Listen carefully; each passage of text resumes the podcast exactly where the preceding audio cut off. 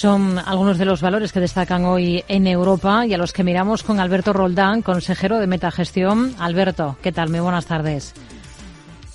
Hola, buenas tardes. Bueno, de momento tenemos en las bolsas en Europa hoy tono positivo, avances moderados, también cierto rebote tras eh, ese mal tono de la última sesión en Estados Unidos. Los inversores ahora sí que ya van asimilando que el modo pausa de los bancos centrales se va a alargar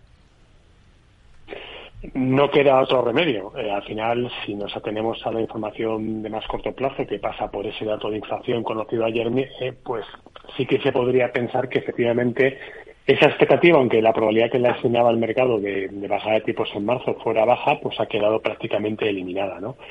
Eh, digamos, y es un debate que se mantiene en el ejercicio, que hay una división entre aquellos que creen que la senda es correcta, es decir, hay una caída en la inflación progresiva y lenta, con algunos sustos en ese camino, y aquellos que creen que realmente el mercado necesita de una bajada de tipos de interés para poder seguir avanzando. ¿no?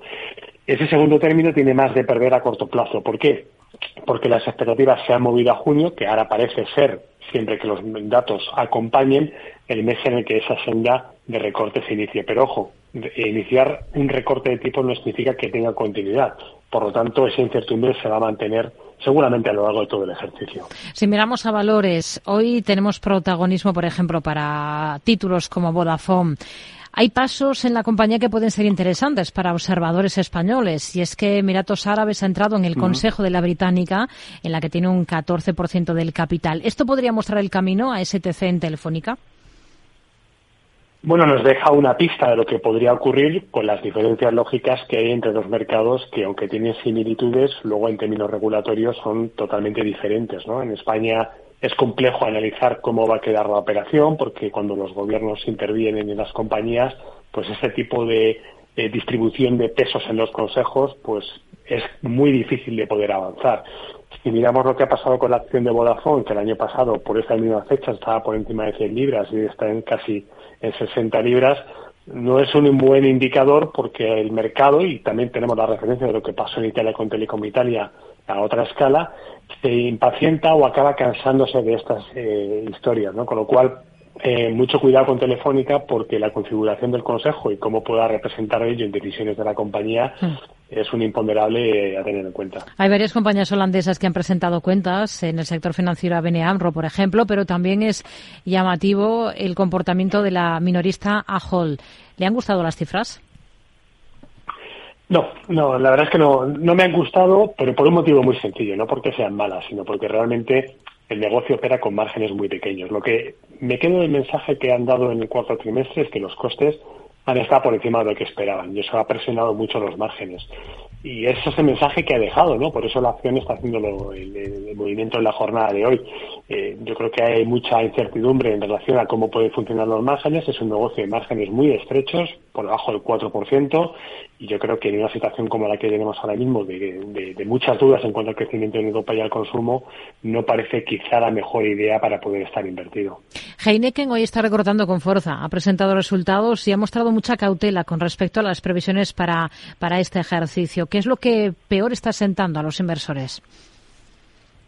Pues, sin duda alguna, o al menos es lo que yo interpreto, eh, la evolución de los volúmenes. Es lo que nos ha dejado entrever, ¿no? Que la subida de precios el año pasado, pues quizá tuvo algún elemento de pasada y eso ha provocado que los volúmenes se hayan comportado peor a lo esperado y además el mensaje de la compañía ha sido claro, ¿no? Ve, un 2024 incierto a pesar de que tenemos eh, olimpiadas y que, bueno, pues siempre al final el consumo de, de, cerveza pues eh, tiene un componente de cierta recurrencia. Hmm. Yo creo que eh, insisto, y volviendo con lo anterior, el tema de los márgenes va a ser clave durante el ejercicio.